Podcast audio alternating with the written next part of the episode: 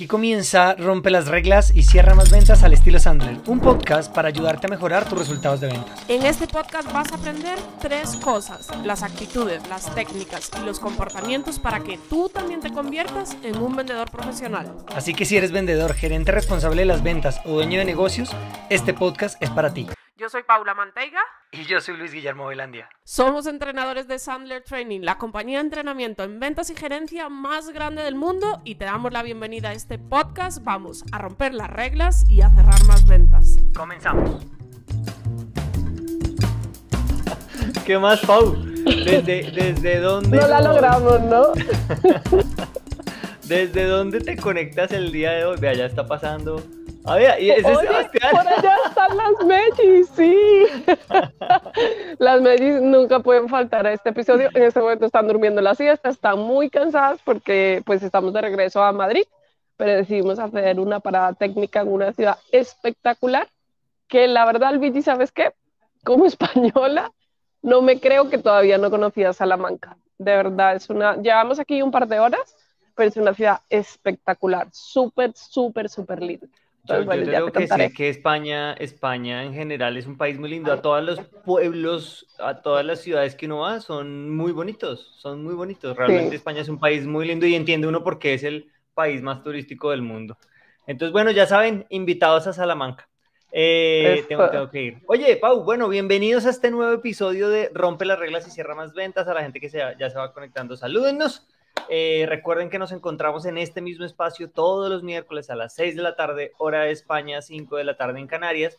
Y eh, revisen su hora local en Latinoamérica. Si en qué otros países hablan español, en Guinea Ecuatorial. No sé qué hora sea en Guinea Ecuatorial, pero si en Guinea Ecuatorial eh, alguien nos ve, pues revise su horario local. Y bueno, a los que son hispanoparlantes y viven en Australia, en Estados Unidos, en Rusia, en, donde quiera que estén. Bienvenidos, exacto. Y recuerden que pueden escuchar esta versión, este, este, estos episodios en versión podcast en nuestro podcast en Spotify, Rompe las reglas y cierra más ventas. Bueno, bienvenidos a un nuevo episodio, Pau. Hoy vamos a hablar de, y yo, yo justo estábamos hablando ahorita antes de que iniciara ahí el, el episodio, porque en la miniatura de YouTube, la que ustedes encuentran en YouTube, dice ¿Cómo eh, definir metas a tu equipo comercial, con metas comerciales semanales?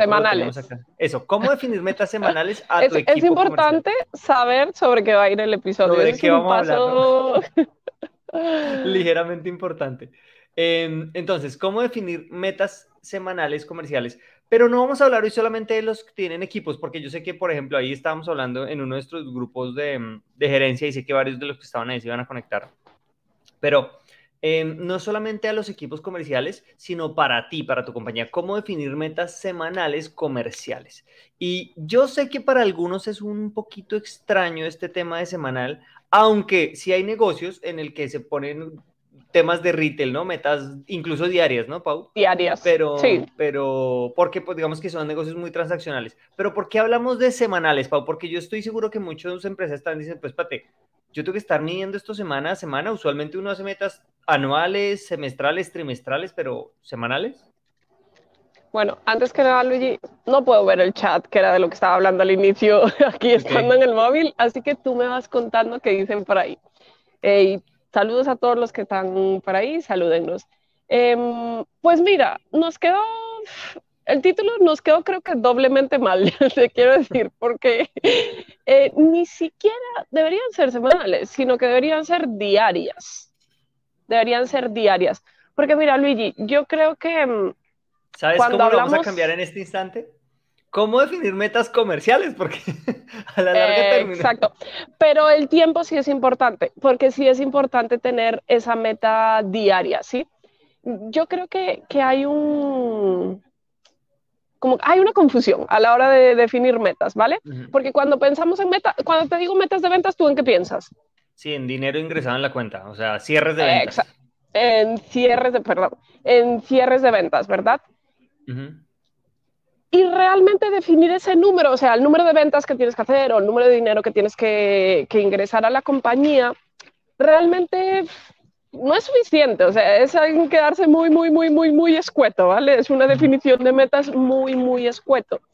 Y te digo que debería ser diaria, porque yo como comercial, lo que realmente debo conocer, Luigi, es qué debo hacer cada día, cuál es, mi meta de actividades cada día para llegar a una meta económica, ¿vale? Y por eso hablamos o de semanales o de mm, diarios. Porque si hablamos de mensual, de esa meta que generalmente hablamos, que puede ser la meta del mes en ventas, ese número generalmente solo significa como esa cuerda que está alrededor de tu cuello y cuando se acerca a fin de mes aprieta más y más y más y más. Pero la meta que yo tengo que definir es esa, es la cantidad de actividades que yo tengo que hacer día a día para llegar a ese número. ¿Sabes por qué, Luigi? porque el número, digamos, tú no lo puedes controlar. pero lo que haces o dejas de hacer, sí lo puedes controlar. Y por eso es importante hablar de diario o de semanal. Porque si tú realmente conoces qué tienes que hacer diario o semanalmente para llegar a esa meta en ventas, pues hay algo que yo te garantizo, Luigi. Las ventas, juego de estadística, que llegas, llegas. Llegas, correcto. Es que, es que ahí, cuando, cuando, cuando, cuando hablabas y preguntas que nos enfocamos en la meta, usualmente estamos siempre pensando, y, nos, y esto es un tema con el, que crecimos desde niños, ¿no? Desde, desde muy chiquitos, sí es en, la, en, la, en el punto de llegada. No, no, en, no en construir ese resultado, en construir esa meta, sino en estarlo midiendo siempre todo el tiempo mirando hacia el pasado. Entonces es importante esto y creo que hacia, hacia allá lo vamos llevando. Y hay una cosa interesante porque hoy vamos a hablar tanto de equipos comerciales como para ti, Pau.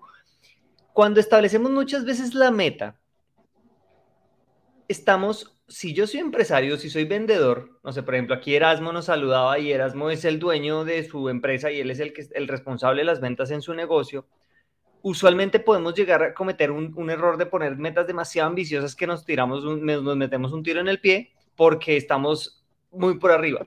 Cuando yo como gerente comercial le estoy poniendo una meta a mi equipo, muchas veces lo estoy frustrando porque esas metas no están alineadas y es algo que él no puede controlar y no sabe qué tiene que hacer para llegar a esa meta. Entonces estas metas, cuando yo no establezco bien metas, estoy generando frustración porque eh, tiene ese problema, ¿no? Porque se le sale a los vendedores.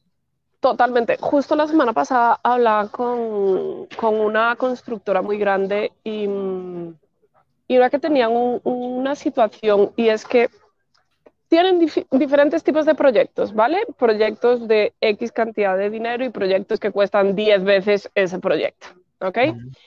Hay proyectos que se venden solos, hay proyectos que son mucho más difíciles de vender y más si quedan las últimas unidades.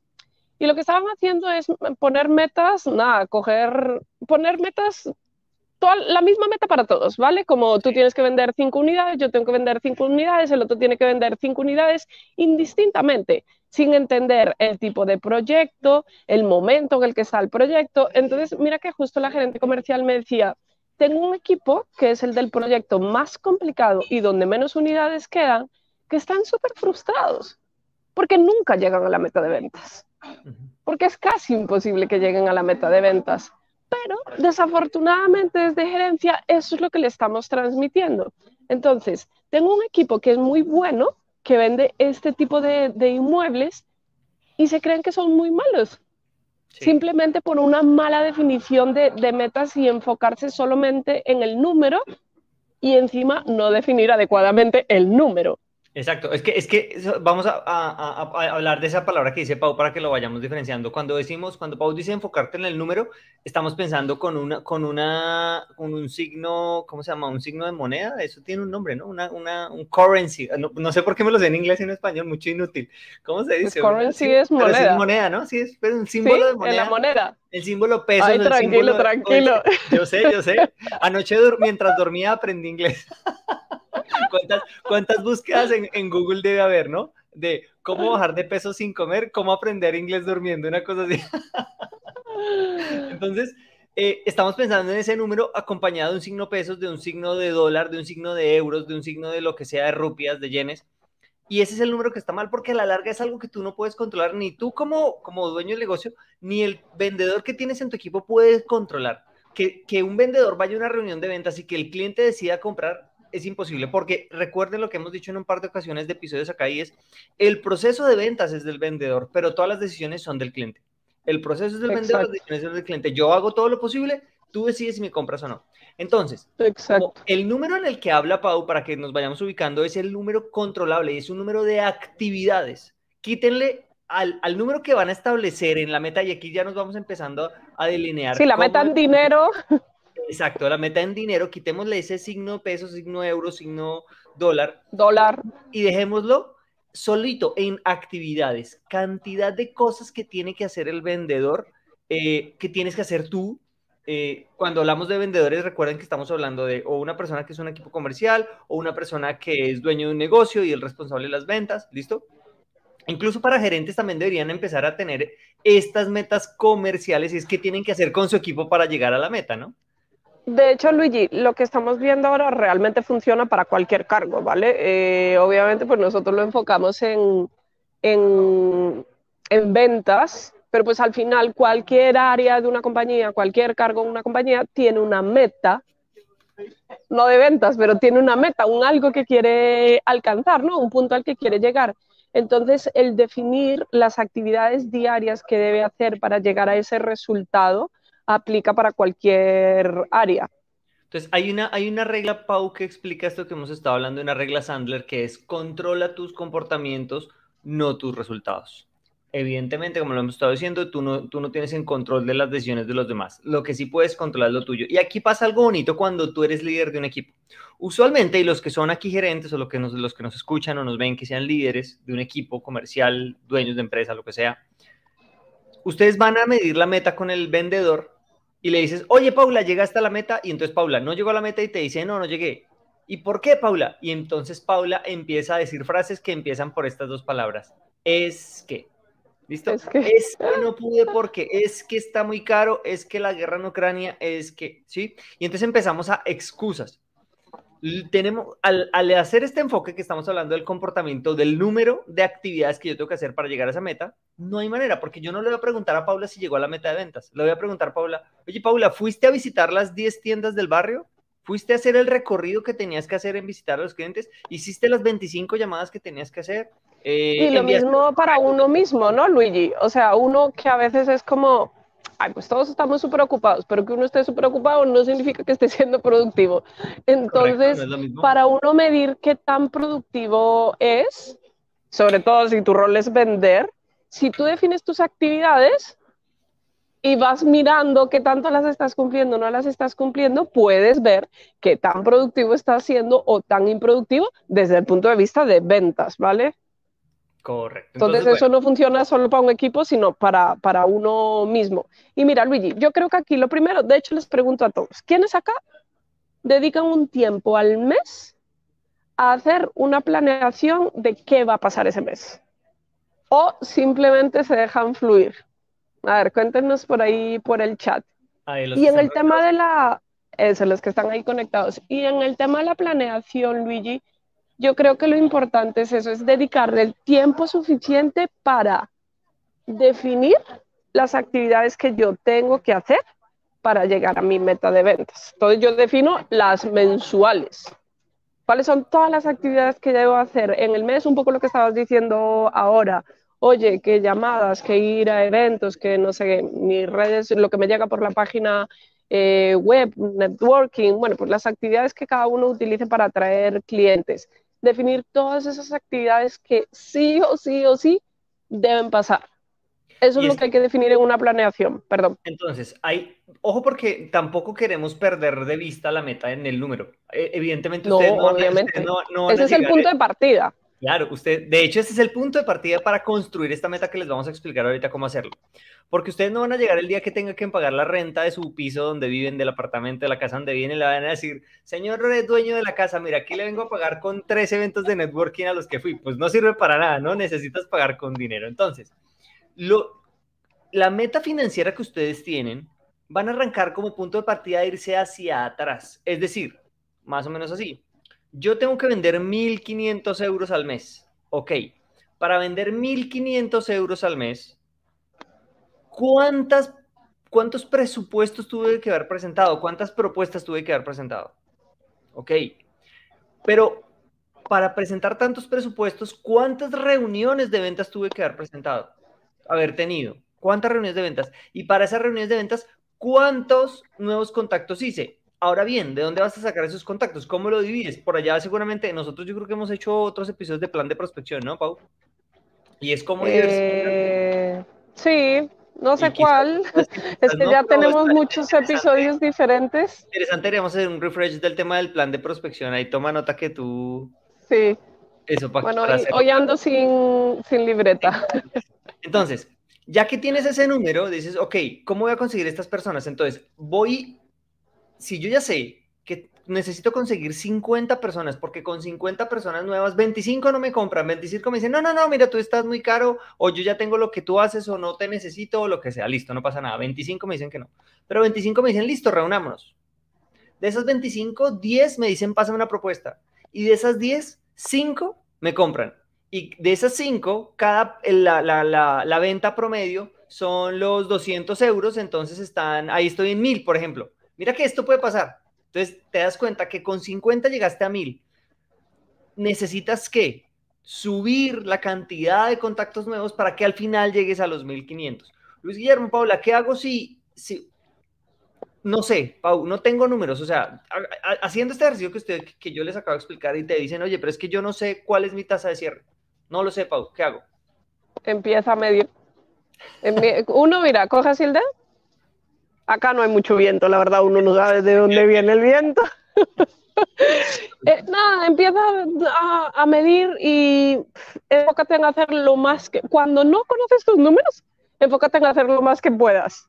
O sea, la mayor cantidad. Y de hecho, ahora me gustaría que aclaráramos un poco, Luigi, que eh, eh, nos pasa mucho, ¿no? Que para ti, para mí, hay conceptos que utilizamos en el método Sandler que para nosotros mm, son el pan de cada día pero pudiera ser que una persona que acaba de conocer el método es como no entiendo de qué están hablando. Y es hablar un poco del tema de, de contactos nuevos, pero cuando uno empieza, Luigi, es tratar de hacer lo más que puedas. No sé si te acuerdas cuando nosotros empezamos con, con Sander en Colombia, pues realmente nosotros lo que hacíamos era todo el tiempo, pues todo nuestro tiempo era dedicado a hacer contactos nuevos, porque no teníamos clientes, o sea, ¿qué más íbamos a hacer?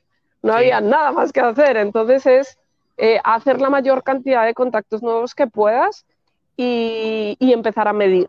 Empezar a medir tus números porque con un par de, bueno, depende mucho del ciclo de ventas que tenga cada uno, porque no sé, si tu ciclo de ventas es de seis meses, pues más o menos vas a tardar seis meses por lo menos en conocer esos números. Si es de tres meses menos, si es de tres semanas, pues menos. Pero es empezar a medir tus resultados porque las estadísticas lo que te permiten es trabajar inteligentemente, no arduamente. Dedicamos muchas veces mucho tiempo a tratar de generar contactos nuevos en lugares equivocados.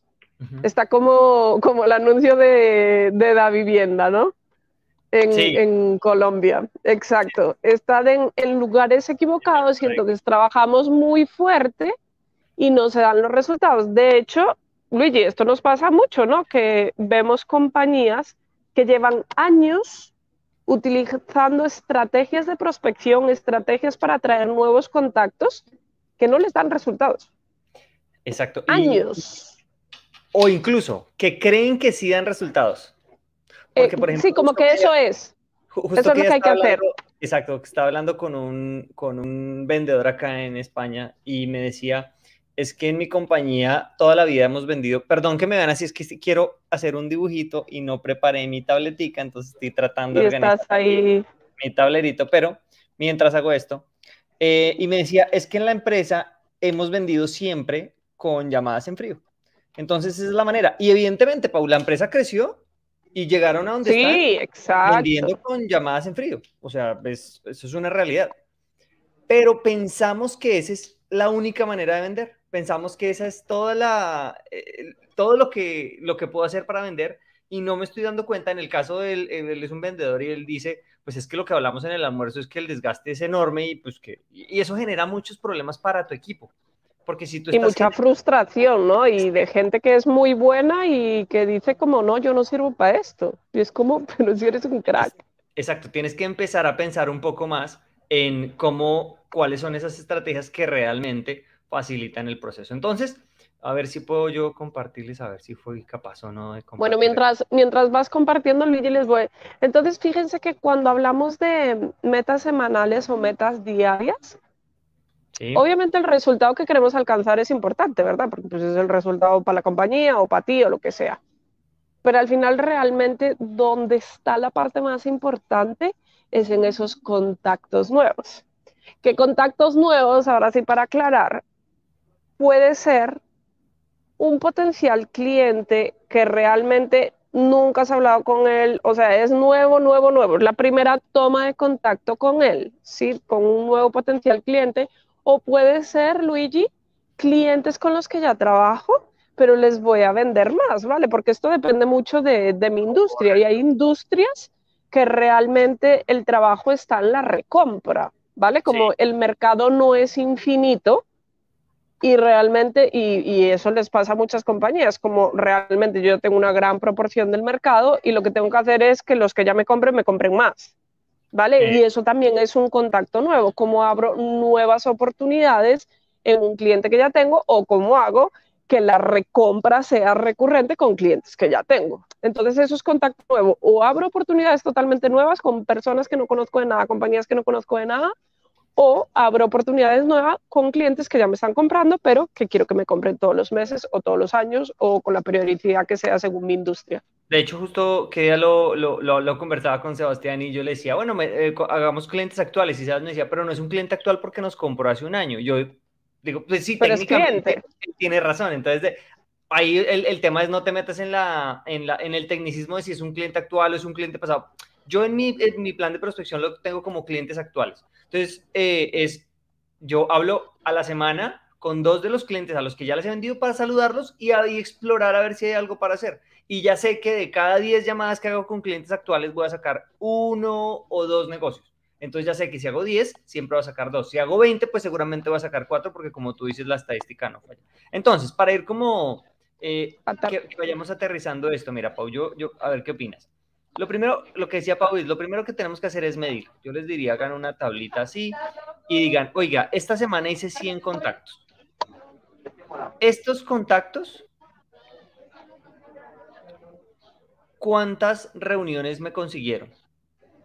Aquí, y ojo que lo estoy poniendo en eh, números cualquiera. Entonces, de 100 contactos, eh, conseguí 50 reuniones. De esas 50 reuniones, pasé 10 eh, ofertas, 10 presupuestos. Y de esos 10 presupuestos cerré 5 negocios. ¿Listo? Entonces, ok, hay que empezar a medirlo. O sea, que este mes, oiga, voy a empezar, eh, eh, hoy estamos a 10, del 10 de agosto al 10 de septiembre, ¿cómo me fue?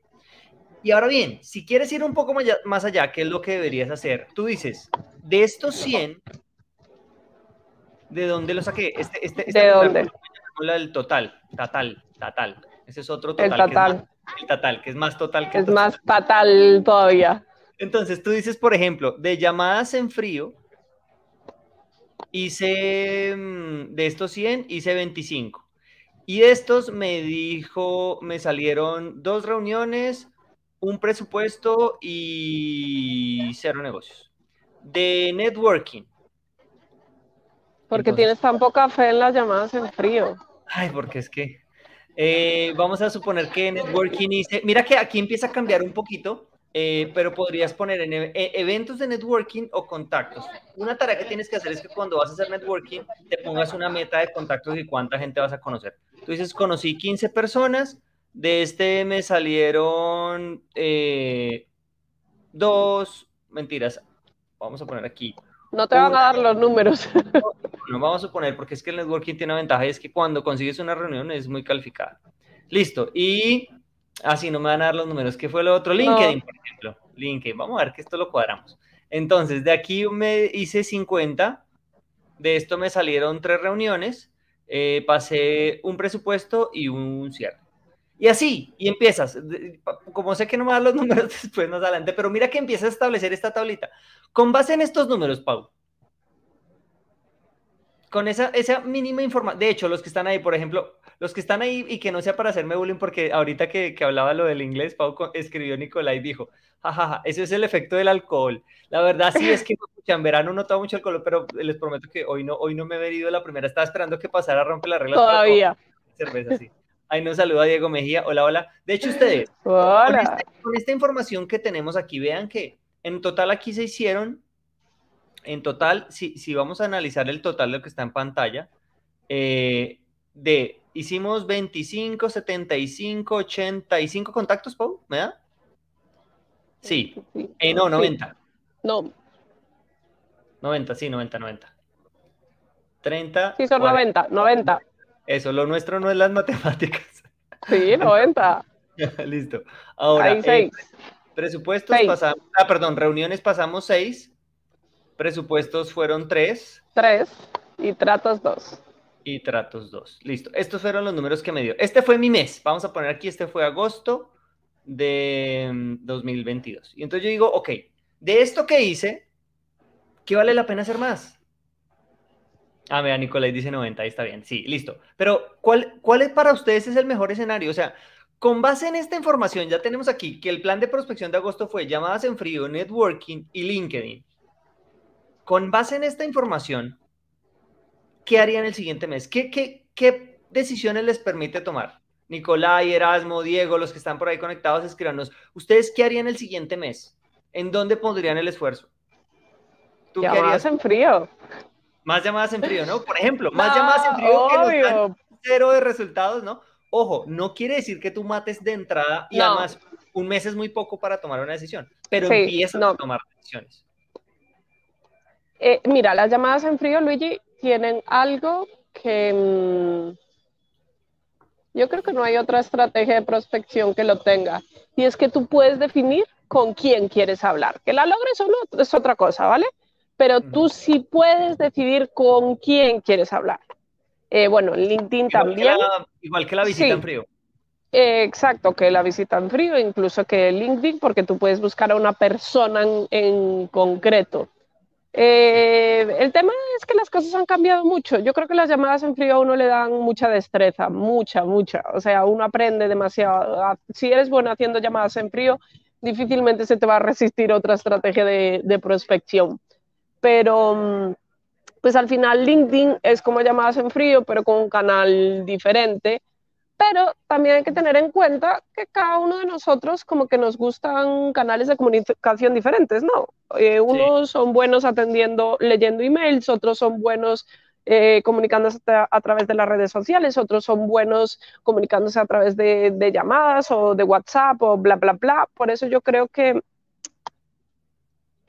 si, si, no, si, no estás todavía como que tú tienes absoluta claridad de, mira, yo tengo estas estrategias de prospección y me dan los resultados que quiero, siempre métele un poquito de componente de llamadas en frío porque, porque le da a uno destreza ¿sí? y control de a quién quieres buscar. Mira, Pero no pongas ahí todo.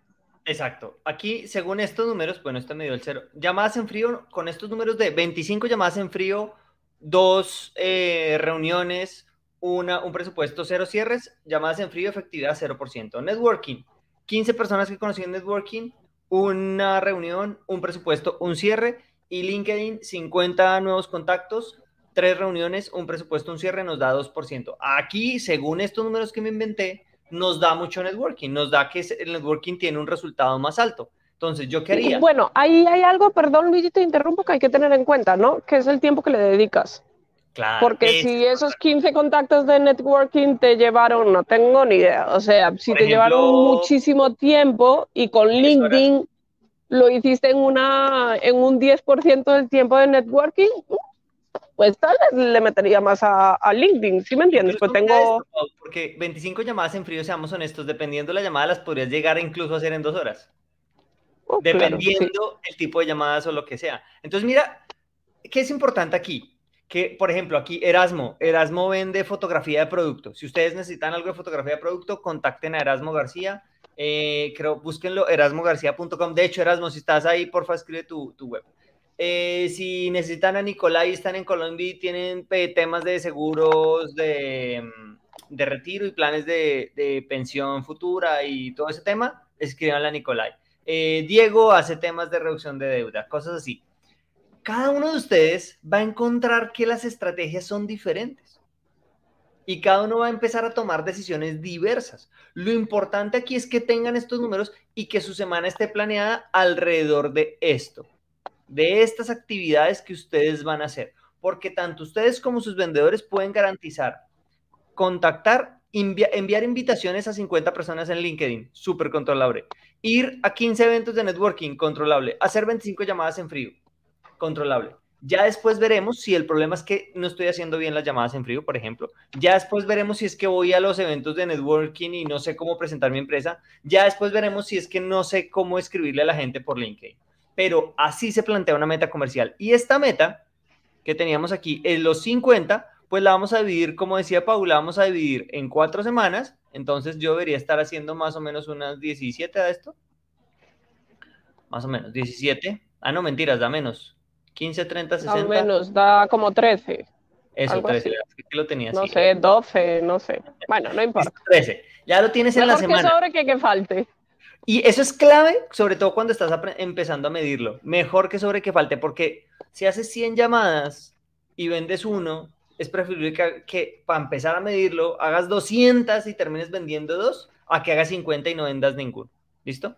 Entonces, este 13 que tú tienes acá de, la semana lo vas a dividir en 5, que es el día, y cada día sabes que vas a tener que hacer X cantidad de actividades. Y ya que defines la meta de actividades que vas a hacer ese día, te vas a eliminar la frustración. Pau, ¿cómo era tu ejercicio con, con los clips? Yo la verdad lo hacía, sabes que me gusta mucho la ropa y todas esas cosas, lo hacía por mí, no por las metas de ventas, no mentiras. Eh, pero seamos honestos, esta parte bueno, hay personas que les gusta, ¿vale? Pero en general, pues es la parte que nos, menos nos gusta, la de hacer contacto nuevo. Y lo que hacía era, me acuerdo en esa época, mi meta de contactos nuevos semanales eran 30, porque recuerdo el montoncito de, de clips.